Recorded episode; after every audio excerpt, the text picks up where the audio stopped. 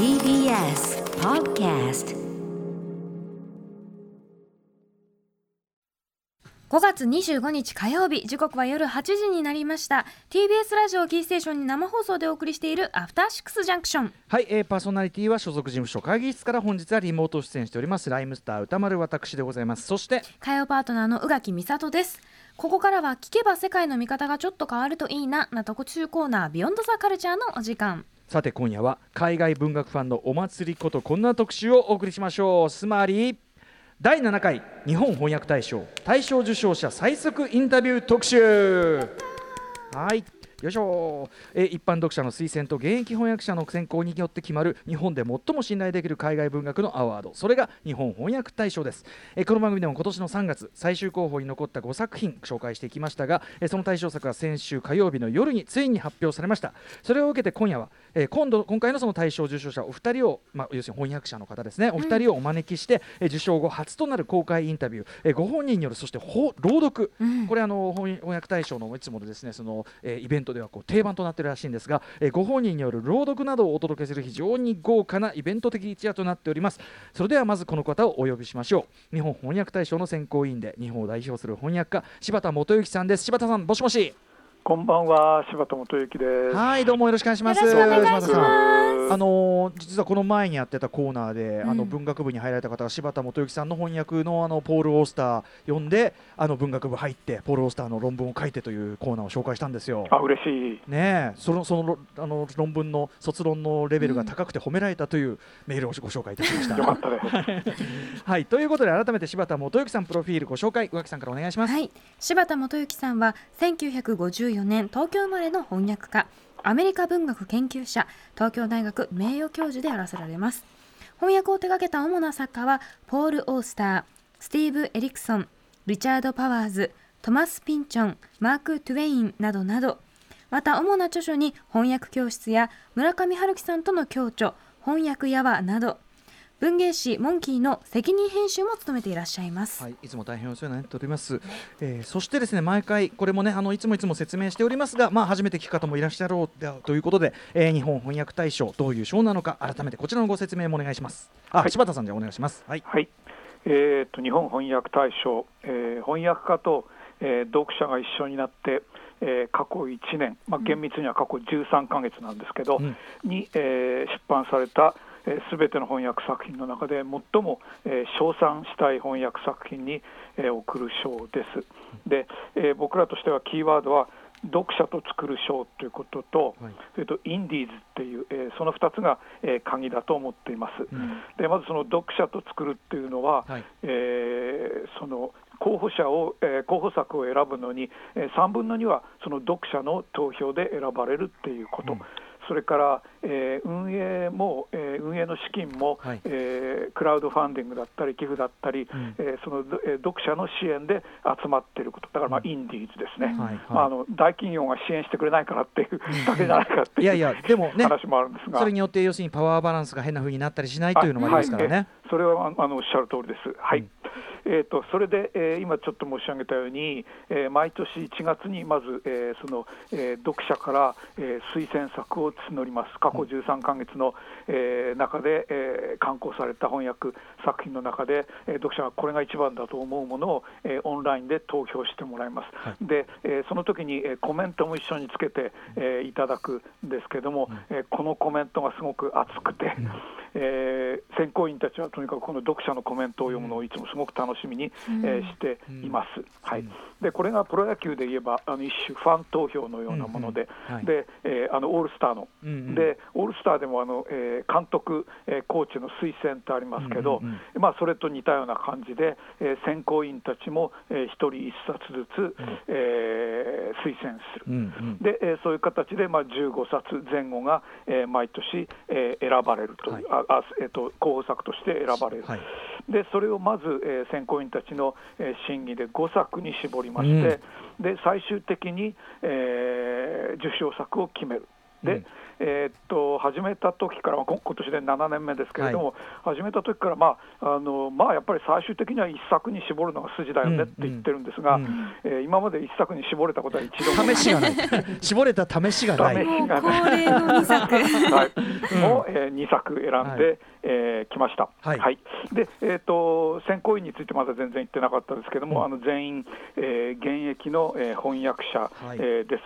で今年の選考委員は岸本幸子、斉藤真理子、えー西崎健、えー松永美穂、えーそして僕柴田、えーうん。その5人です。うん。でもう、えー本当に過去13か月、えー出た作品ならあの何でもいいんですけれども、うん。一つだけ条件があるのは、そのまず我々選考委員が翻訳した作品はもちろんダメだし、えー我々が、えー例えば解説を書いたとか、うん。えー帯に推薦文を書いたとか、えーそうやってこう関わったものはすべ、えー全て対象外とするという、そういう縛りは、えーあります。これはだから公平性の担保という意味ではこれは当はい。然わかるんですが、うん。このルールは、はい。ただそのね本当に日本を代表する翻訳家の5人おす 5, 5人でもあるのであのこれを抜くってなかなかなこれはこれで大変な縛りですよ。選考員を辞めて、みんなおっしゃってるのよ。ですよね。はい、まあ、でもそれぐらいね、えあのーまあ、厳密にというかね、あの、こう、こう、なんていうかな、不公平がないようにと、はい。透明性を担保してやってることですね。さあ、ということで、今回第7回日本翻訳大賞、じゃあ、どんな作品が最終的に大賞として選ばれたのか、一作でね、済んだ話がないなんて言ってましたけどね。柴田さん、ぜひ発表、改めてお願いします。はい、それでは発表します。えー今年も2作でした。まず1作目が、えー細井直子さん翻訳、えーユーディット・シャランスキー作の、えーこれはドイツ語原文ですね、えー失われたいくつかのものの目録という、えー川出書房出版社から、えー失礼、えー川出書房新社、えーから出た、えー作品です。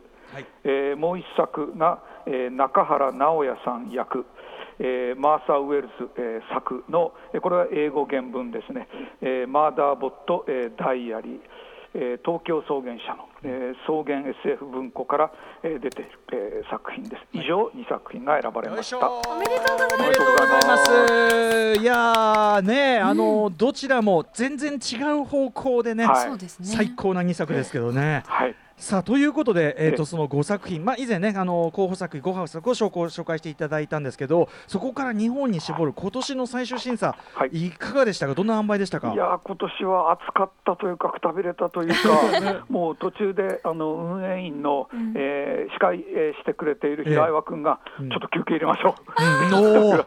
ちょっとそんなに？今まで水入りがあ入れたこと一度もなかったんですけど、今年はもうなかなか決まらなくて、えー休憩を入れました。で、えー斉藤真理子さんに言わせれば、もうその5冊の、えーどれを、えートップにしても、うん。あの筋の通った説明ができるって言ったし簡単に言うと、えー5作のうちどれが賞を取っても今年はあのおかしくないなと、うん。あの僕もあの思いました。はいそれでもう岸本さんなんかはもうは発言の半分ぐらいが決められなくてとか決められなくてばっかり、いやーでもええそうなんですね。でもそれぞれ要するにその違う方向でいいから、ええ。もう比較してもしょうがないし、ええ。ぐらいの感じなんですかね。そうですね、ええ。であの、えっとやっぱり嬉しいのはあの、えっとだんだんこういう賞ってやっていくとマンネリになるのが嫌なんですけど、うんうんえー今年は、えー初めてっていうことが2つあって、はい。1つはあの2作ともあの作者が女性であるっていううんうんうん。こと、それから、えっと SF の作品があの初めて受賞したっていうこと。マダイアリー、うんはい、えーはい。えーそういうふうにまだまだこうあのあ新しいところに行ける、あのえー、と去年まで、うん。あのえー受賞者はね、はい。あの15人中5人が女性だったんですけれども、うんうんうん作者の方は、はい。えーっとね、10人12人中、女性はあの去年の、はい。えーデボラ・フォーゲル1人だけだったんですよ、ね、それはなかなかちょっとバランスがなるほど。で僕らはそのあのそういうことをあの計算してやってるわけでは全くなく、あのえーっとん。自然に一番いいのを選んでたら、うん。うん。あのこうなっちゃったわけですけども、うん。なんかそのバランス、アンバランスは嫌だなとは思っていたので、うんうんええええ今年もそういうことを別に意識せずに、ん。あのいいもの2つ選んだら女性2人になったっていうのは、うんあの結構嬉しい。なるほど。はいはい。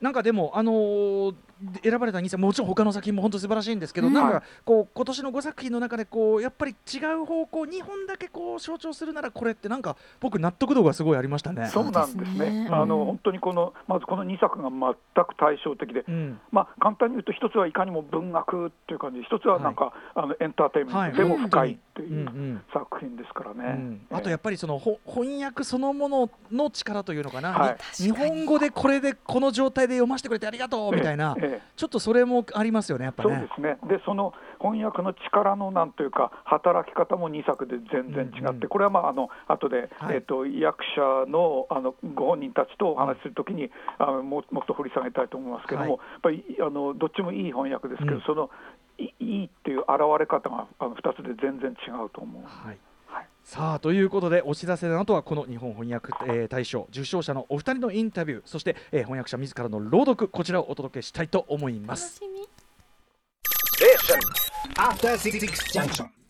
時刻は8時12分 TBS ラジオキーステーションに生放送でお送りしているアフターシックスジャンクション今夜は1週間前に大賞が発表されたばかりの第7回日本翻訳大賞の受賞者インタビュー特集。ゲストは翻訳家で日本翻訳大賞の選考委員も務める柴田元幸さんです。よろしくお願いします。こんばんはどうぞよろしおく。願いします、さあここからいよいよ大賞を受賞した2冊それぞれの翻訳者お二方に順番にお話を伺っていきます。それではまず1冊目はこちら。細井直子訳ユーディット・シャランスキー。失われたいくつかのものの目録解体された東ドイツの宮殿。絶滅種の虎。太平洋に沈んだ島。不死身の一角獣。年老いたグレタ・ガルボ。今は失われた自然物や芸術品を手がかりにした喪失をめぐる12のストーリー。各章16ページでその仕切りとなる黒いページも印象に残る美しい装丁は作者であるユーディット・シャランスキー自らが手掛けたもの。作家でありブックデザイナーでもあるシャランスキーは1980年旧東ドイツ生まれ。この本でこの年の最も美しいドイツの本賞を受賞しています、ということで、えーまず日本翻訳大賞の授賞式では恒例となっているという翻訳者自らによる朗読から、えー聞いていきましょう。本の冒頭初言というね、えー初言ってこれ何て言えばいいのかな。単調物事のこのねあの最初の部分の初初のと言葉初言というチャプターの一節読んでいただきます。およそ2分間の朗読となります。それでは細井直子さんお願いします。あるいは私の想像力の乏しさによるのかもしれないが、私には依然として本こそ、あらゆるメディアの中で最も完璧なメディアのように思われる。ここ何世紀か使われてきた紙は、パピルスや羊皮紙や石や陶器や石英ほど長持ちするわけでもないし、最も多く印刷され、最も多くの言語に翻訳された書物である聖書ですら、完全な形で私たちのもとに届けられてはいないのであるが、それは、後の何世代かの人間に受け継がれる機会を高めるマルチプル、複製芸術であり、執筆され、印刷されて以降の過去の時間の痕跡が一緒に書き込まれた、開かれたタイムカプセルである。そのタイムカプセルの中では、あるテクストのどの版も、それぞれ廃墟と似通っていなくもない。ユートピア的空間であることが明らかになる。そのユートピアにおいて、死者たちは雄弁に語り、過去は蘇り、文字は真実となり、時間は使用される。もしかすると本は、一見体を持たず、本からの遺産を要求し、溢れるほど膨大な量の情報を提供する新しいメディアに比べて、多くの点で劣る。言葉の本来の意味で保守的なメディアであるかもしれない。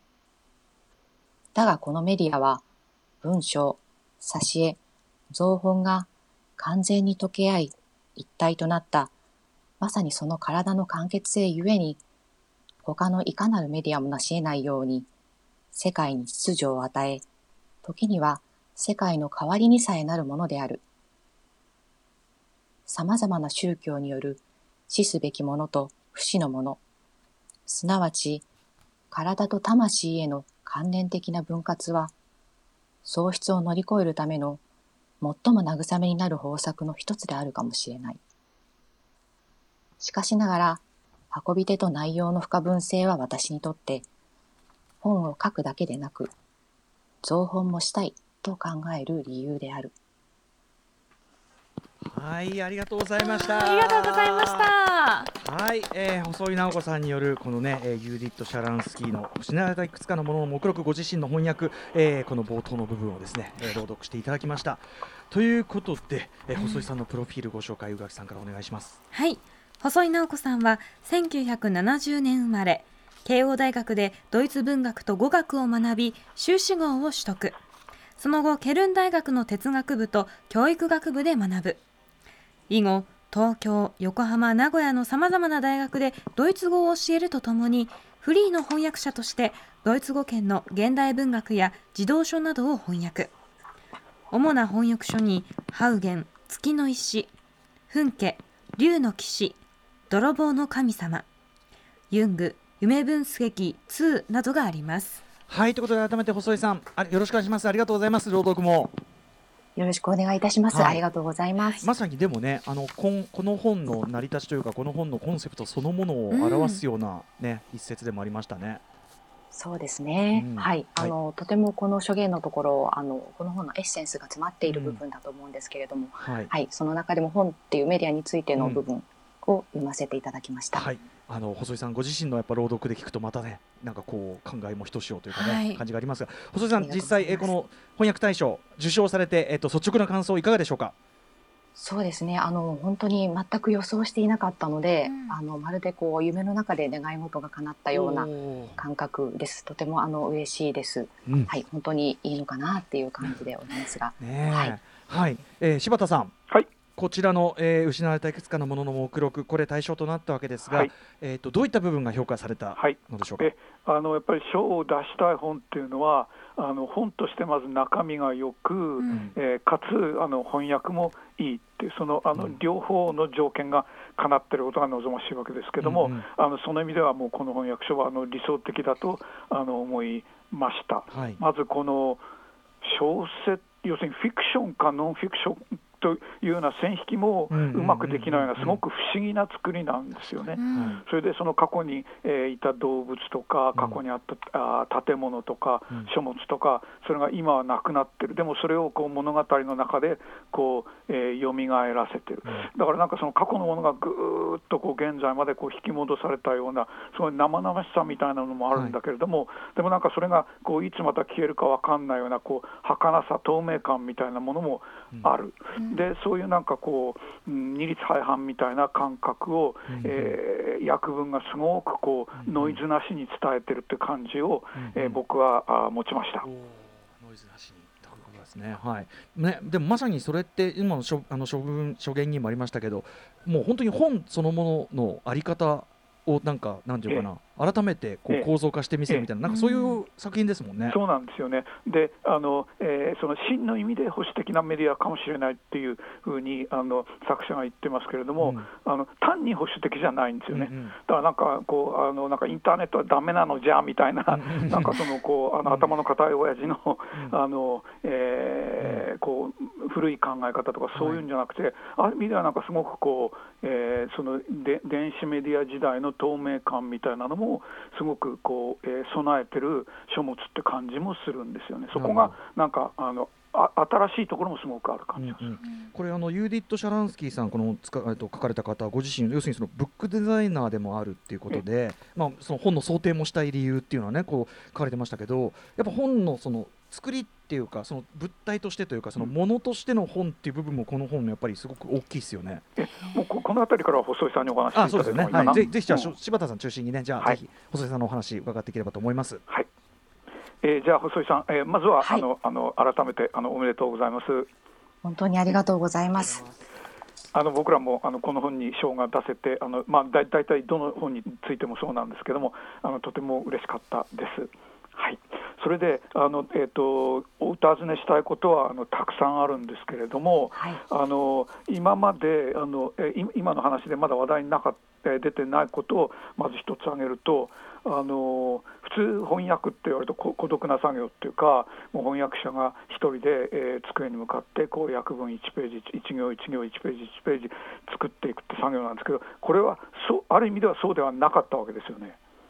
そうですえね。え。あのソーシャルトランスレーティングはい。っていうあの試みなんですけれども、あのドイツの文化機関文化交流機関であるゲーテインスティテュートと、あとドイツ企業のメルク社による、えー、と新しい文言翻訳の試みうん。のプロジェクトなんですね。でそのプロジェクトの枠内でこの本を訳すことになったわけですけれども、えええやはりあの3つ柱があると思うんですけれどもまず、あの翻訳者同士が1回対面をして顔を合わせてえはい。実際に知り合いになってそれからオンラインのプラットフォーム上で役者同士と作者と、えー質問や意見交換をする。あーそれはな何カ国語ぐらいの翻訳者が集まるんですか？えーとですね、今回は、えー、と2作だったので、ええ。えー、と今回で2回目だったのですが、は1回目が2018年スタートでええ。9カ国、はい。で今回はあの10カ国なんですが対象作品が実は2つに分かれたので、えー、とこのシャランスキーさんの方に関しては、えー、とこのプロジェクト内では6カ国が参加しました。で、はい。当然翻訳者はみんなドイツ語が堪能だからその、えー、と顔を合わせるときは共通言語はドイツ語になるわけですか？そうですね、ドイツ語で、はい、話し合います。はい、でまあそうやって集まる、そうですね。で、集まって、えっ、と、オンラインプラットフォームの使い方などを説明していただいて、えで、えっ、と、中に入れていただくんですけれどもそれともう一つ、あの、えっ、と、翻訳のワークショップっていうのが、あの、一つ入っていて、これは、あの、やはり作者を交えて翻訳者が、あの、実際に会って作品について、翻訳について話し合うっていう、その、あの、一応3つのプロセスを踏んでいくのオンラインなっています。でえー作者がこはい。う出てきて、で、えー役者も、えーはい出てきてそれでこう、えー役者が作者に質問したりできるっていうことですか？そうなんですね。はい。ということです。えちょーっとここであのそのオンラインプラットフォームの画面をはいあの共有させていただこうと思うんですが、よろしいですか？リスナーの皆さんにみあのお見せできないのがとても残念なんですけれども、社外社外費ではあるんですね、これね、ズーム画面で。はい。はいえっ、とオンラインプラットフォームにあのその翻訳者と作者とあ管理者だけが入ることができるんですけれども、はい。そのプラットフォーム上に電子ブックがアップロードされていて、うん。そこに直接あのここが知りたいっていうところにマーカーで線を引くと、えーそこに書き込みができるようになってるんですね。でそれに対してあの、まあ、作者だったり他の翻訳者だったりが答えていくっていうようなことになっているんですけれども、いわゆるあの、はい。パッと見るとこう左に原文があって、はい。で右ページにあの注釈が詳しく書いてあるという要するに、はい。こう詳しい注釈本みたいに見えますけどもこれが最初から出来上がってるわけではなくて、まずこの左側ページの原文にこう役者が好きにこうここを知りたいというふうにこうマークつけられるわけですね。はい、そうで。ですそれに対して、えー右ページには作者が、えーその答えというかあの、はい。えー何か情報を提供してくれたり、あるいは役者同士でこうやったらどうみたいにこうアイデアを提供してくれるって、はい、それでいいんですかそうですね。はい。で、あのテキストももちろんですけれども、えー例えばあの写真なんかを貼り込むこともできて、はえー例えばこんな風におー。作品中に登場する絵についても、あのまあ、これは翻訳の中に直接現れてくることではないんですけれども、はい。やはり作者が見ているものと同じものを役者も見て翻訳するっていうことができるのは、とてもあの大きな利点だと思うんですね。まあ、あこれと地図を貼ったりとかもできますし、はい、あのさっき僕がそのフィクションともノンフィクションとも言えない不思議な感覚があるって言いましたけれどもでもやっぱりこう、そのそこで、えー言及されてる一つ一つの出来事については実はそういうこうあの歴史的事実のなんていうか、えーバックグラウンド背景があるわけですね。そうですね。えー。はい。それそうすると翻訳作成する上でなんか注釈とかすごくつけたくなりませんでした？ここは実はこうなんだよみたいなふうに説明したく。えーっといやでもそれは原作にもないですしなるほど、やはりそれはなるべくつけないえでー処理していくとえいうか、ーえ。ーはい。えーというのが理想だと思いでます。その翻訳者たちは同じペースでし、大体仕事を進めるということですか？えー、とそれがですね、はい。あのいつ仕事作業をしてもよくて、うん。うん。あのどこの章から進めてもいいし、うん。あのということであの役者も作者も違うところに住んでいるので当然昼夜も一致しないですしね。ええあええ。の作業をするペースも全くあの自由に任されているんですね。ある一定の期はい間このオンラインプラットフォームを使うことができるようになっているので、うん。もう自分のペースで進められるんです。なるほど、はい。へー。でやっぱりこうそうやってこう共同作業でやった翻訳はとても新鮮でしたか、そうですね。やっぱりあの自分だけではなくて他の役者の人がうん。質問したところなども、あうん。の一緒に読むことができますし、うん。それからあのすごく細かく皆さん調べたりとかしていてここはこうじゃないですかっていうのを作者に聞いたりしているので、あほの訳すということと合わせてもちろん調査っていうことがすごくたくさんこの本には必要だったので、うはいはい。そのぐらいこう皆さん細かいところまで、ええ。あの気を使っているんだなっていうのはすごくあのうん新鮮でしたし、刺激になりました。はでこの造本の美しさっていうのはこの本の,、うん。あのえー、と特徴だと思うんですけれどもやっぱりそれはあの、えードイツ語の原書にこう、えー限りなくこう合わせるっていう発想でなさったわけですか？そうですね。やはり最初にこのお話プロジェクトのお話があった時に、うん。あのできる限り同じ双本に合わせていくっていうことがあったと思うんです。えですのであのこの黒い表紙もそうですがこの仕切り紙を挟んで各章を挟んでいく。いやーでやはり非常にはい。重要だったのが各章をあの16ページに収めるっていうのがもう非常にこれは厳格な条件がありまして、これ大変、なんかこの本ってそういうすごくこう建築的な美しさがありますよね。そうですね、うん。はい。あの横から見ると本当に完全にはい、ね。左右対称になるように作られているんですね。えはい、なのでここをとにかく守ってほしいっていうことはあの非常に言われていてでなぜなのかっていうと、うん。やはりこの16ページそれぞれの章っていうのはどれもあのシャランスキーさんがあの大事だと思ってこの宝箱の中に集めたええ。失われてしまったもののものたちなわけなのでえーその一つ一つに重い軽い傾聴はないのでその表現としてどれもえー同じえボリュームを守るっていうことだったんですね。はい。はい、えー、と最後に僕や役者として一つ聞かせてくださいあの訳文拝読して一番共感したのはあの点の打ち方です。であのえー、とこう水すましがこうあの水の上でスッスッスッとこう滑るような感じでこう、えーここからここまでが一息っていうその感覚が個人的にすごくこう、えー合いました。あのえー、とバカな質問ですけど点についてはどうお考えありがとうございます。あのもちろん普通に気をつけてるつもりではいましたけれども、あのそう言っていただけて大変嬉しいです。私も人の文章を読んで気になることはえーあるので、ただ今回はやはりシャランスキーさんがはい。あの自分の呼吸を維持するっていうことを役者に対しても要求されていたので、呼吸ね。あ。はい。あそのね。長い文を2つに切ったっていう、あのある翻訳者の人が、うんヨーロッパでその翻訳のワークショップに参加した時にいらして、ええそれに対してあのシャランスキーさんが「いやそれはがっかりだ」って言ったんですね。うんもちろんあのええ親しい翻訳者さんなのでそれが言えるような相手だったんですけれどもなるほど。それをあの私たち参加したアジアの翻訳者たちは聞いていて、うんいやそれはでもちょっとあの文法構造も違うしね。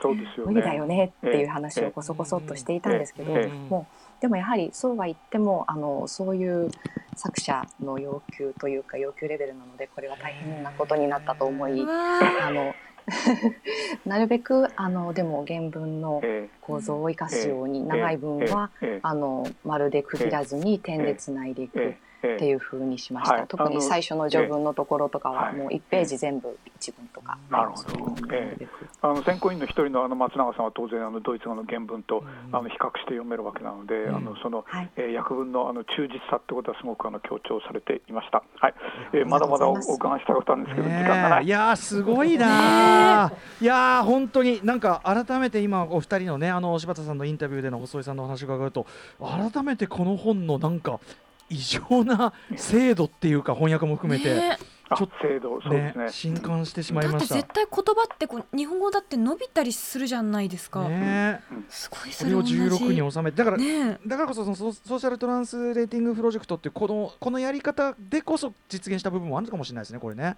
お細井さんいかがそでしょうれは間違い、そのもうそれは間違いないと思います。うんやはりこう逐一質問したりとかするっていうのが、うんうん。普通のあのやり取りではここまでできなかったと思います。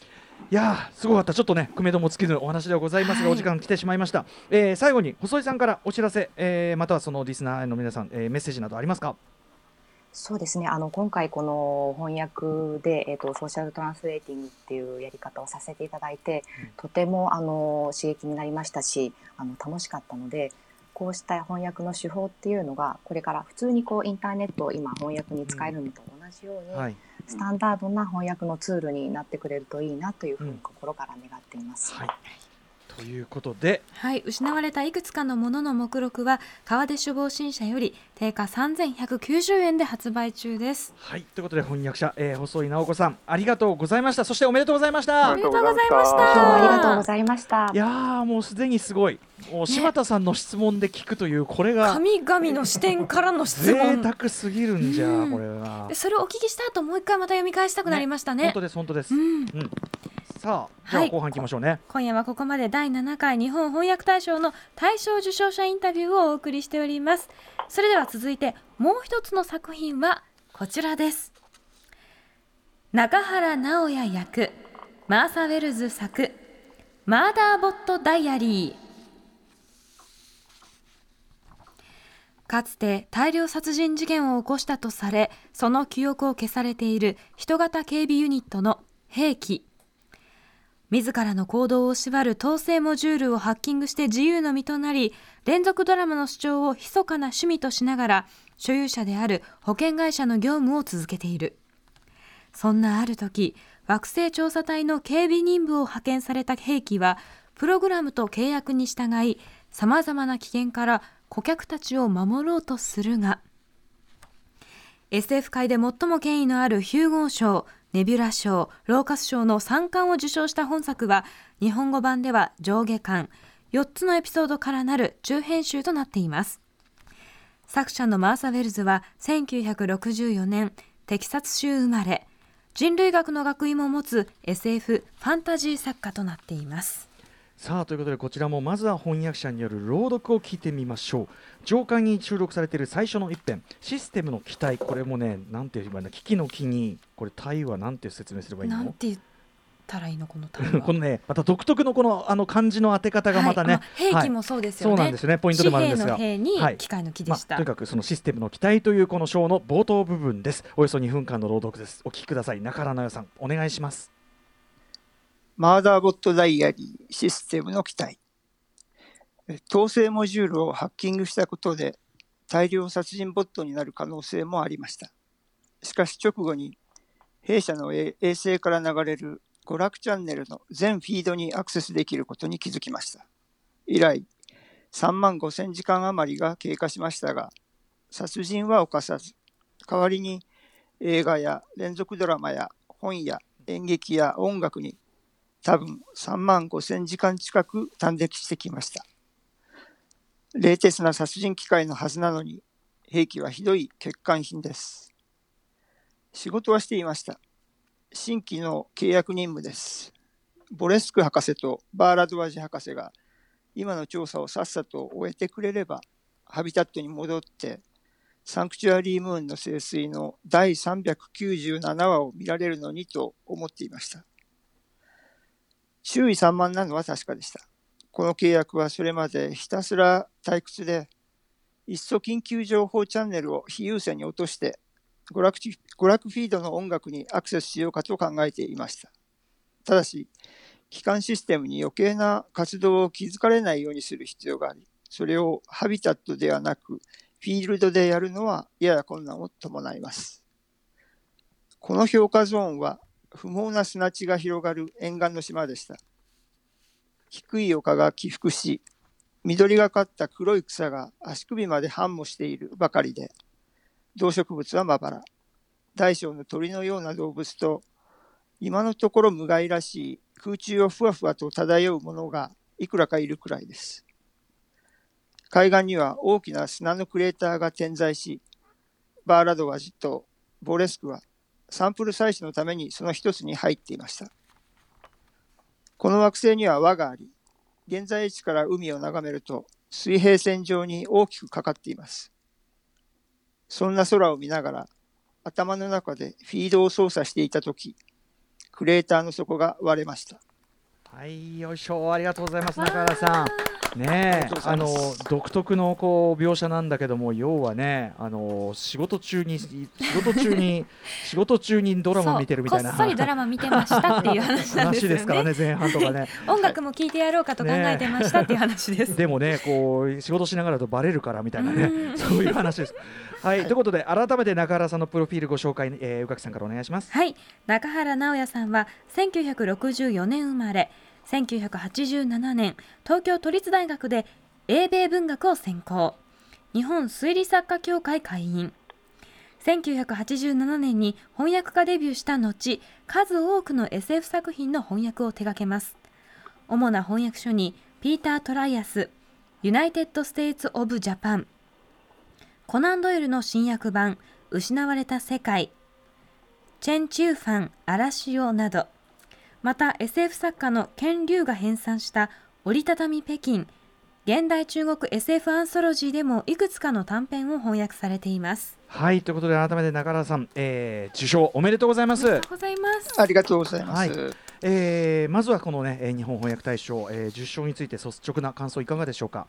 はい、あのこの日本翻訳大賞ですね、SF に分類される作品が受賞するのは初めてということなんで、うん。はい。それについてはですね、さあの僭越ですが、ジャンルを代表して心から感謝したいと思います。はい。ただ、このマザーロットダイアリー、あのなんていうのかな、代表 SF というジャンルを代表する作品と言えるかどうか、ちょっと俗っぽくて、うんうん。B 級寄りの内容、はい。どちらかと、ね、いんう感じなんですね。ですよね。うん。まあそれはそうなんですけどそのためのものなんですけれども SF っていうジャンル全体はうん。もっとはるかにこう多種多様でうん詩的なものとか、うん。あの奥深いものとかうん。いろいろあるので、うん。あまりこれが代表というわけではないっていうこと。うん。あの今回の選選考でですねあの最終候補作にもう一作、えー SF 作品で1984年に生まれてはい。という作品が、えー最終候補作に残っていて中国 SF 作家の、えーハオジンファンのはい。うん。作品です。うん。この人はあの日本で中国 SF がブレイクするきっかけになった有名な短編があってあの折りたたみ北京、はい。はいあのこれの作者で、うんえー非常に市場豊かでアイディア性のあるしゃ、あの作品を書く人ですよね。うんあの中国 SF といえば今あのベストセラーになってますよね、あの3体。三体。うん。うん。あの非常にあのすごいあの巨大三部作うん。流通信の、えー非常におあの重要な作品なんですけれども、ちょうど今日25日なんですけど、今日あの第3巻の、えー最終巻あのそう四だ神衛星のあの発売日なんですね。はい。ああ出てるんです。はいはい。あのはい。また寝れぬ日々が来て。うはい。私がはい所持しております。はい、ありがとうございます。えーおんこれも素晴らしい、あの今世紀を代表する作品になるだろうというぐらいにすごい作品で、あのなんていうのかな、往年の小松左京を思わせる、あうん。のちょっと古い例かもしれませんけど、うんそういうすごい大きなスケールで、えー人類と科学技術と文明を描くような、そういう作品です。はい。で、まあ、ちょっと中国 SF ばっかりじゃなくてですね、うん。英語圏の作品もあの作家も本当は、うん。あのテッド・チャンとか、ううん。んあのえー有名あの売れあの評価が高い作,、うんうん。あの作家がいますので、まあ、テはい。ッド・チャン、中国系アメリカ人なので、まうんた中国なんですけれども、うんうんはい、そういう作品のあの作家の作品、あの日本のこれらもですね優秀、他の優秀な翻訳者の皆さんの手でうん。品質の高いあの翻訳になって出ていますので、はい。えーっとこれをきっかけに SF うん。面白いなと思っていただいたら、ぜひこれらの作品も手に取っていただきたいなと思っています。はい。ということで、い、やでも熱いですね。そのジャンルそのものを背負った、あのコメントでもあって。はいということで柴田さんはい。改めましてこれ、はい。マーダーボットダイアリー。選考委員としては、えー、どの部分を評価しての対象でしょうか、はい、えーまずはあの中原さんご受賞おめでとうございます。ありがとうございます。はい、えー、とそれで、えーもうこの点はもう中原さんみんなに言われるのでもううんざりしてるかもしれないんだけど まずはやっぱりうん。その愛というその一人称をあのうん。兵器っていうふうにあの訳されたっていうところでまずみんなあのキュンとくるのですね。うん。はい、でえーっとおお仕事であのこのラジオを聞いてる皆さんもお仕事であの弊社っていう、あの自分のあの会社のことをへりくだって弊社というふうに言いますよね、という言葉をあの使われる方も多いと思います。ん。でその弊社っていう言葉を使う時の自分ってなんていうか自分らしさみたいなのがそこに出てるとは誰も思わないですよね、うんうんうんなんか仕事でしょうがなく使う言葉なわけですけど、このロボットはそのその弊社をもじって兵器その自分があの機械であるから、その兵器っていうふうにいう形でしかこう世界とあの接することがあのできない、そういうすごい不吉祥なあの機械なわけですよね。で、えーそのもうドラマを見るのが大好きとか、まずそういうところがすごく面白いとにまず思うわけだけれども、それだんだん読み進めていくと、実はこのロボットが過去に、えーそのモジュールの、えー不備で、えー何十人かを殺していて、でも彼はそれに、彼か彼女か分かんないわけだけども、えーそこもまあ実は面白いんですけども、もうその、えー、と責任を持つことはできないけれども、その殺したっていう、えー事実だけは残ってしまうって、でそういうところをいろいろ考え、えー、と読み進めていくと、単にこうなんか不器用でこう面白い人っていうだけではなく、こうすごくこう、えーこの兵器の中にあの重い屈折みたいなのがこうだんだん見えてくる、だからあの中原さん、その B 級っていうふうにおっしゃいましたけど、でその B 級の楽しさはもちろんあるんだけれども、あのえっとこのわ私のありようってことで読んでも、これ、すごく面白い作品だと、あの僕はあの思い、えーました、はい。えーその他言いたいことはあるんですけど、僕が喋ってもしょうがないので、中原さんのお話を伺いたいです。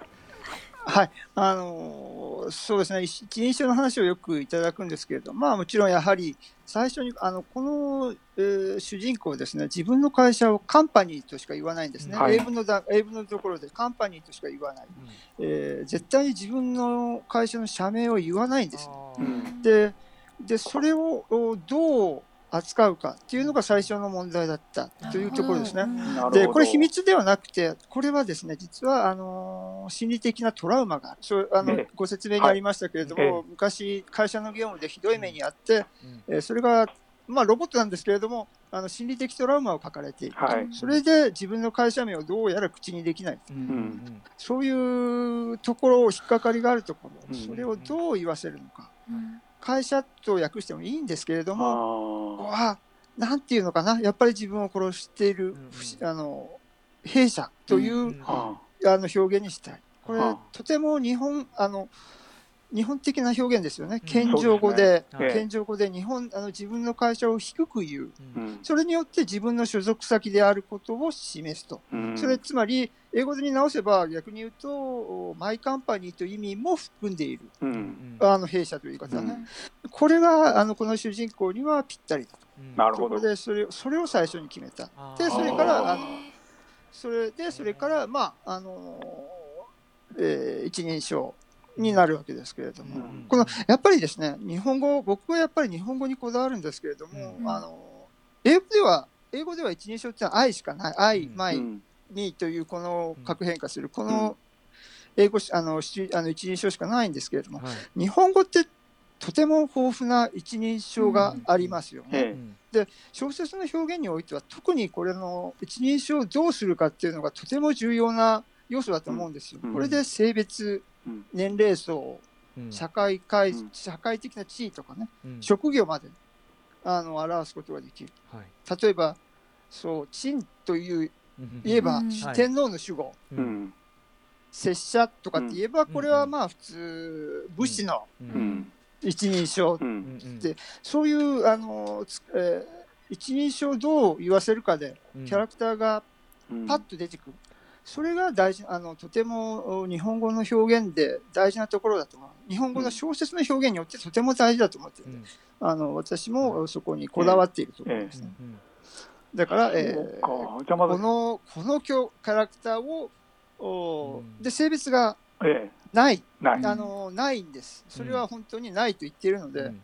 これを読者にどっちかのせいあの私と訳してもいいんですけれども、うんうん、あの人によってどっちかのあの性別に引きずられてしまう印象が引きずられるがちになるので、うんその先入観を消すならうん。造語でやるうん。と造語で、えーっと新しく作ってしまうと。そのそのいう考え SF はそれが許されますので、それをやってみた。あの弊社の機械という意味で兵兵器。器か。なるほどね。やってみたというところです。うん。だから、あのなんかああ愛に対して、なんか私や僕っていうのが、いわばこう標準的な訳し方で、この兵器っていうのが飛び道具みたいなふうにちょっと考えたくなりますけど、実はそうじゃなくて、その愛に対して、実は無限にこういろんな可能性が、えーああああるんだけれども、なんかつい我々は私、俺、僕、えーあたりで済ませてしまう、でそれをなんか中原さんがこう一つ広げたっていう、えーふうにあの思いました。でなんかあのそればっかり言われるのは本当にあのううんざいと思うんですけど他にどういうところがこのあの、えっと、工夫しどころだったですか？そうですね、工夫のしどころ、まあ、あの、やっぱりどうでしょうね。やっぱり性別、でもね、性別、僕も実はやっぱり、あの、普通の人間なので、あの、おひあのハリウッド映画のとかの印象に引きずられて、僕は男だと思ってずーっと訳していったんですよ。どうしても頭の中では。男だそう、ええ。男だと思って訳していったんですけど、だってあうんの警備員ですからね、あうんのボディーガードなんで、事実上、職業は、ええ。そういうアーノルド・シュワルツェネッガーとはまでは言いませんけど、うん。まあ、キアヌ・リーブスぐらいのうん。細マッチョの、うん。そういうところを想像してあの訳していったんですけれども、あの途中でいくつかおかしい、あの本人じゃなくて、周りの人間の、えー反応がですね、主人公が男だったらこんな反応するかなというところがいくつかあって、うん。であの最最後の4話に至って、うん。えーこれはこの子はえー自分が女性あの一見あの、あの中性ではあるんだけど、うん。性別はないんだけどうん。あのパッパッと見その辺の人から自分を見たら女性に見えるということを認識しているらしい、うん。という証拠が最後の4話で出てきたんですよ。えうんでえあのもうラストシーンの直前で、うんこの子女性なの？って思って びっくりしたんですけれども、うんまあもう仕方がない。ただあの幸いなことにあの主あの主語を、えー弊機として、あの全部喋り方でですます調にしていたので、うんうんどっちにでも読めるという,、うん。う最後の一線をうんうんあのギリギリ守れていたので、ええ。あの大きくあの大きなあの手直しは必要なかったんですけれども。うんうんうん。最後の最後に僕のあの訳者の印象をひっくり返されて、えー、もうひっくり返りました。そうだったんですね。はい。いやあのでたただあの本当にどうかっていうところはあの読者の解釈次第ですので、うんこれは役者のあの解釈で、あのええ読者ええどのように読んでいただいても、ええあのまあそんなことはないだろう男だろうと思って読んでいただいてもいいとは思います。うんなるほどなるほど。あのデスマス調が可愛いんですよね。ちょっとインギン無礼というデスか。マスはい調そのものが醸すユーモアって、うんもうそれ自体がちょっと笑わせちゃうっていうか、そうですここもね。すごい発明かなと思ったんですよね。やっぱりあの今 Siri とかあのそういう AI が、うんあの私たちの生活の中にいますよね。うんでさあのそういうあの、えー AI が喋ってくれる言葉割とデスマッシュで喋ってくれるので、えそういうところをおもうもうあの私たちにとって身近身近なところにいる AI えそれがデスマッシュで喋っているので、うんうん。うんまああのはい。そういうことです。なんかでもそのですます調で言ってることは結構そこそこなんか辛辣。そこそこ辛辣なことだったりしそてう。やっぱり Siri とかも時々変なこと言うじゃないですか。すいませんよくわかりませんみたいそな。うそうそうそう。うん。そういうところが非常に面白いので、やっぱりそこをですます調で変なところをしたいと。うん。はいこれだからねあの、うんやっぱもう本当に文体さんのものからこう主人公好きになっちゃうっていうのがあって、大好きでした私本当。ねえいや素晴らしい、まあ、まさに柴田さんこれでも翻訳の力で僕ら引きつけられてるところすごく大きい作品でしたよね本当に大。きいですね。うんえはいということでございます。えっ、とお時間迫ってきてしまいまして、えー最後に中原さんからお知らせ事あるいはリスナーへのメッセージとありますでしょうか？はい、あのーおかげさまでですね、あのーこれ2巻出せることになりました。あのあの現代えーっとネットワークエフェクトという、えー現代なんですけれども、はい。えーっともうついこの間、えーっと担当編集者にあの翻訳原稿を渡しましたので、おそのうち出ると、えーそのうちと言いましても、まあ、年内だと思うんですけれども、うんはい、ああのそれぐらいには出るという約束になっているはず嬉しいこれは楽しみですね。はいはい。あの、えー少しお待ちください。うんえそして改めましてうん。あはいあごめんなさいどうぞ。はい。マーダーボットダイアリーは草原 SF 文庫より上巻1100円下巻1140下巻1144円で発売中ですまた先ほどお話になりました続編となる長編マーダーボットダイアリーネットワークエフェクトも中原さんの翻訳で年内発売予定ということですはい。えーということでだから直江さんありがとうございました。ありがとうございましたありが。とうございましたおめでとうございました。おめありがでとうございます。さあといったところで、えー、大賞受賞者お二人お話を伺いました、柴田さん。はい。えっ、とありがとうございます。もう柴田さんのインタビューで聞くというのがもうねどんだけ贅沢な。あの柴田さんご自身、はい。今夜あのお二人のお話を伺っていかがでしたか？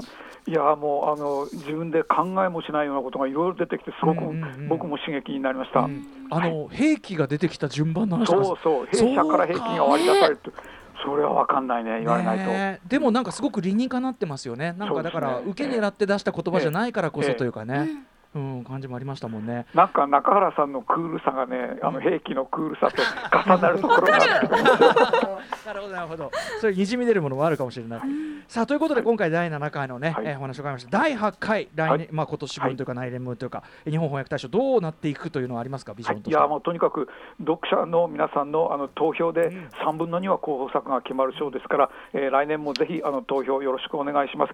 それから、えー、ともう時間がなくて言えないんだけど、今年残りの3冊、えーどれも素晴らしかったです。えーベルナルド・アチャガ、アコーディオン弾きの、えー息子ハオ・ジンファン1984年に生まれて、はい。ナナ・クワメ・アジェイ・ブレニヤー、フライデー・ブラック。これも最高どれがと賞取ってもおかしくなかった。いや本当にどれもすごいですね。そう。今年の5作これは揉めるわ。もう全部読んでほしい。これは岸本 岸本さんも好きあらばサボろうとするわこれは。うん。もう選べないって。はいということでえっと柴田さんご自身のお知らせことなどあればおいや願いします。もうあの、えー、ととにかくあのこの賞のことを言いたいです、えあのえ来えこれからもあの皆さんご支援どうぞよろしくお願いします。わかりましたありがとうございます。ということで以上第7回日本翻訳大賞特集お送りしました柴田元幸さんありがとうございました。どうもありがとうございました。ありがとうございました。明日のこの時間は音楽ジョジャーナリスト高橋義明さんの最新洋楽解説特集月刊ミュージックコメンタリーです。